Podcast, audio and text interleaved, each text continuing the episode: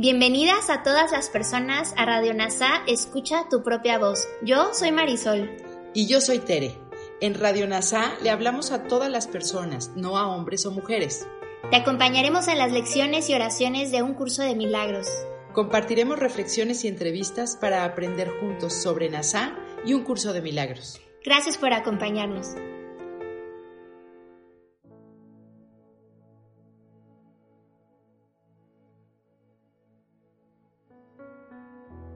Comenzamos. Lección 121 del libro de ejercicios de un curso de milagros.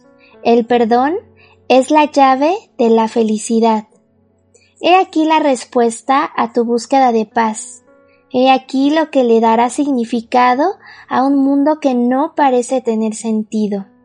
He aquí la senda que conduce a la seguridad en medio de aparentes peligros que parecen acecharte en cada recodo del camino y socavar todas tus esperanzas de poder hallar alguna vez paz y tranquilidad. Con esta idea, todas tus preguntas quedan contestadas. Con esta idea, queda asegurado de una vez por todas el fin de la incertidumbre. La mente que no perdona vive atemorizada y no le da margen al amor para ser lo que es, ni para que pueda desplegar sus alas en paz y remontarse por encima de la confusión del mundo. La mente que no perdona está triste sin esperanzas de poder hallar alivio o liberarse del dolor. Sufre y mora en la aflicción, merodeando en las tinieblas sin poder ver nada, convencida no obstante de que el peligro la acecha allí. La mente que no perdona vive atormentada por la duda, confundida con respecto a sí misma, así como con respecto a todo lo que ve, atemorizada y airada. La mente que no perdona es débil y presumida, tan temerosa de seguir adelante como de quedarse en donde está de despertar como de irse a dormir. ¿Tiene miedo también de cada sonido que oye? Pero todavía más del silencio la oscuridad le aterra, mas la proximidad de la luz le aterra todavía más. ¿Qué puede percibir la mente que no perdona sino su propia condenación? ¿Qué puede contemplar sino la prueba de que todos sus pecados son reales? La mente que no perdona no ve errores, sino pecados. Contempla el mundo con ojos invidentes y da alaridos al ver sus propias proyecciones alzarse para remeter contra la miserable parodia que es su vida. Desea vivir, sin embargo, anhela está muerta. Desea el perdón, sin embargo, ha perdido toda la esperanza. Desea escapar, sin embargo, no puede ni siquiera concebirlo, pues ve pecado por doquier. La mente que no perdona vive desesperada, sin la menor esperanza de que el futuro pueda ofrecerle nada que no sea desesperación. Ve sus juicios con respecto al mundo, no obstante, como algo irreversible sin darse cuenta de que se ha condenado a sí misma a esta desesperación. No cree que pueda cambiar, pues lo que ve da testimonio de que sus juicios son acertados. No pregunta, pues cree saber. No cuestiona, convencida de que tiene razón. El perdón es algo que se adquiere, no es algo inherente a la mente, la cual no puede pecar. Del mismo modo en que el pecado es una idea que te enseñase a ti mismo, así el perdón es algo que tiene que aprender, no de ti mismo, sino del Maestro que representa tu otro ser. A través de él aprendes a perdonar al ser que crees haber hecho, y dejas que desaparezca. Así es como le devuelves tu mente en su totalidad a aquel que es tu ser y que jamás puede pecar. Cada mente que no perdona te brinda una oportunidad más de enseñarle a la tuya cómo perdonarse a sí misma. Cada una de ellas está esperando a liberarse del infierno a través de ti y se dirige a ti implorando el cielo aquí y ahora. No tiene esperanzas, pero tú te conviertes en su esperanza y al convertirse en su esperanza, te vuelves la tuya propia. La mente que no perdona tiene que aprender, mediante tu perdón, que se ha salvado del infierno. Y a medida que enseñes salvación, aprenderás lo que es. Sin embargo, todo cuanto enseñes y todo cuando aprendas no procederá de ti, sino del Maestro que se te dio para que te mostrase el camino. Nuestra práctica de hoy consiste en aprender a perdonar. Si estás dispuesto, hoy puedes aprender a aceptar la llave de la felicidad y a usarla en beneficio propio. Dedicaremos 10 minutos por la mañana y otros días por la noche a aprender cómo otorgar perdón y también cómo recibirlo. La mente que no perdona no cree que dar y recibir sean lo mismo. Hoy trataremos, no obstante, de aprender que son uno y lo mismo practicando el perdón con alguien a quien consideras un enemigo, así como con alguien a quien consideras un amigo.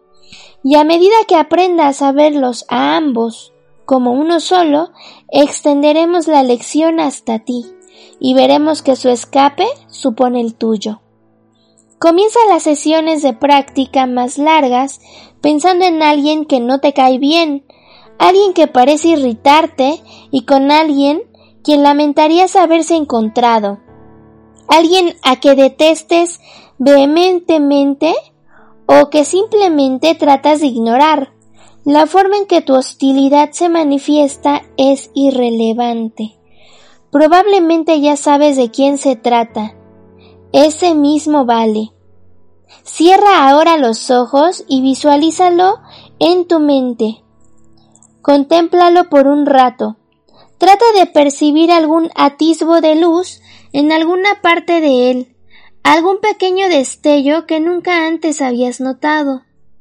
Trata de encontrar alguna chispa de luminosidad brillando a través de la desagradable imagen que de él has formado. Continúa contemplando esa imagen hasta que veas luz en alguna parte de ella y trata entonces de que esa luz se expanda hasta envolver a dicha persona y transforme esa imagen en algo bueno y hermoso. Contempla esta nueva percepción por un rato y luego trae a la mente la imagen de alguien a quien consideras un amigo. Trata de transferirle a éste la luz que aprendiste a ver en torno de quien antes fuera tu enemigo. Percíbelo ahora como algo más que un amigo, pues en esa luz tu santidad te muestra tu Salvador, salvado y salvando, sano e íntegro. Permite entonces que Él te ofrezca la luz que ves en Él y deja que tu enemigo y tu amigo se unan para bendecirte con lo que tú les diste. Ahora eres uno con ellos, tal como ellos son uno contigo. Ahora te has perdonado a ti mismo no te olvides a lo largo del día del papel que juega la salvación en brindar felicidad a todas las mentes que no perdonan, incluyendo dar felicidad a todas las mentes que no perdonan, incluyendo la tuya. Cada vez que el reloj de la hora di para tus adentros. El perdón es la llave de la felicidad. Despertaré del sueño del que soy mortal, falible y lleno de pecado, y sabré que soy el perfecto Hijo de Dios. Ahora de la mano de las reflexiones de Kenneth Wapnick, maestro de un curso de milagros, podremos entender mejor nuestra lección para ponerla en práctica. Esta lección, que es muy importante, encontraremos el contraste entre el perdón y la falta de perdón que el ego quiere que practiquemos. El símbolo de la llave es importante a la hora de considerar lo que el ego hace con nuestras mentes. Cuando el ego convenció al tomador de decisiones para que eligiera la individualidad en lugar de la unidad, en el instante ontológico fue persuadido para elegir la interpretación del ego de la pequeña idea loca en lugar de la del Espíritu Santo, para así creer en su mentira de individualidad. Fue como si el Espíritu Santo se hubiera quedado encerrado en la mente correcta donde Él habita. Entonces, la culpa de la mente errónea reemplazó en nuestra conciencia el amor y a la expiación de la mente correcta del Espíritu Santo. Llegados a ese punto, el ego hizo que viéramos la culpa como algo tan intolerable que tuvimos que abandonar completamente la mente y fabricar un mundo quedando encajonados en su cuerpo. En consecuencia, no solo la mente correcta quedó fuera de la conciencia, la mente errada también en cierto sentido. Toda la mente dividida se convirtió en una caja o bóveda cerrada, y la llave quedó astutamente escondida dentro del cuerpo. El perdón, por lo tanto, es la llave que abre nuestras mentes.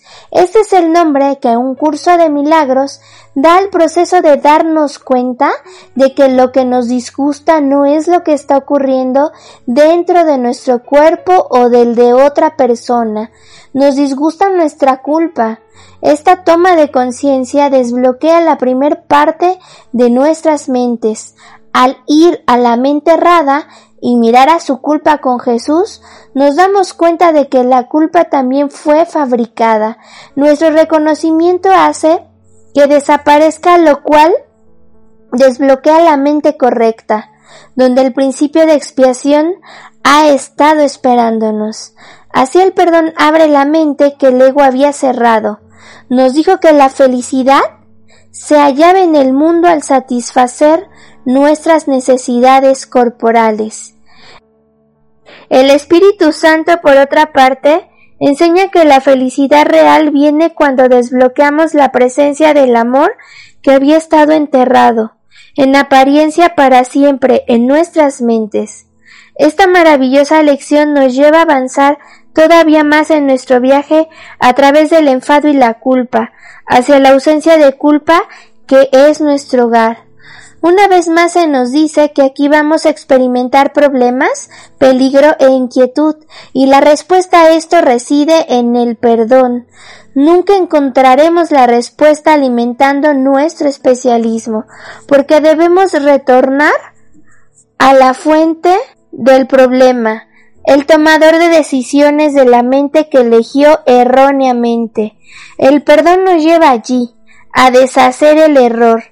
Además, el perdón es el único concepto que provee algún significado a un mundo que no parece tener sentido.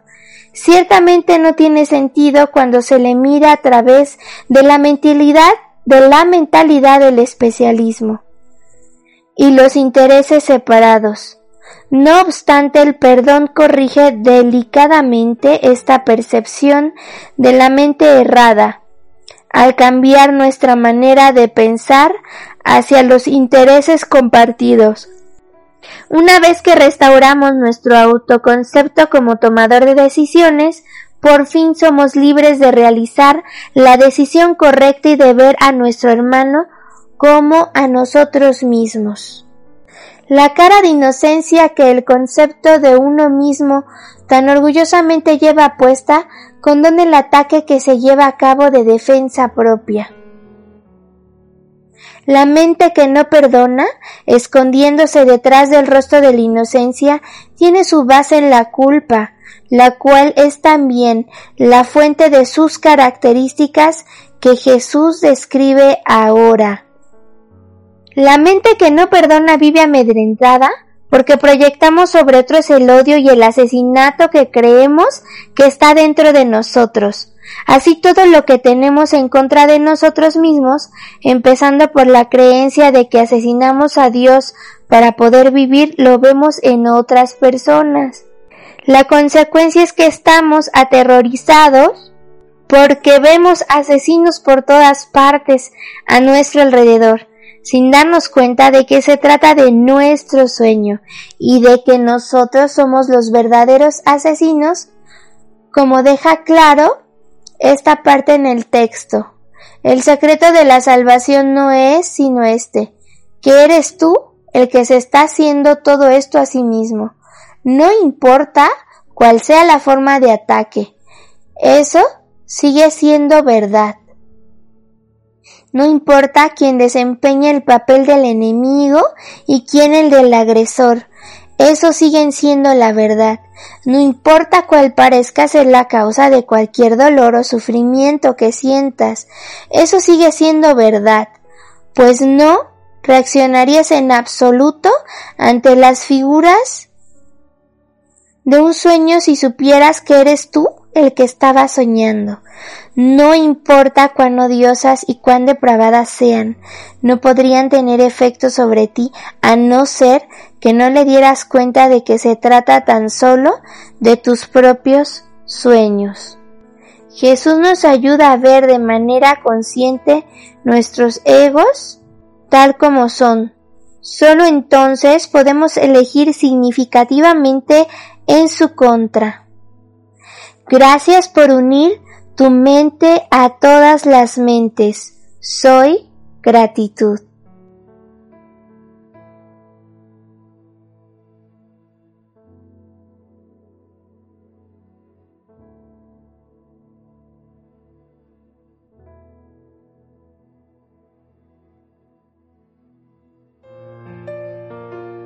Gracias por unirte a Radio NASA. Escucha tu propia voz. Te esperamos en la siguiente transmisión.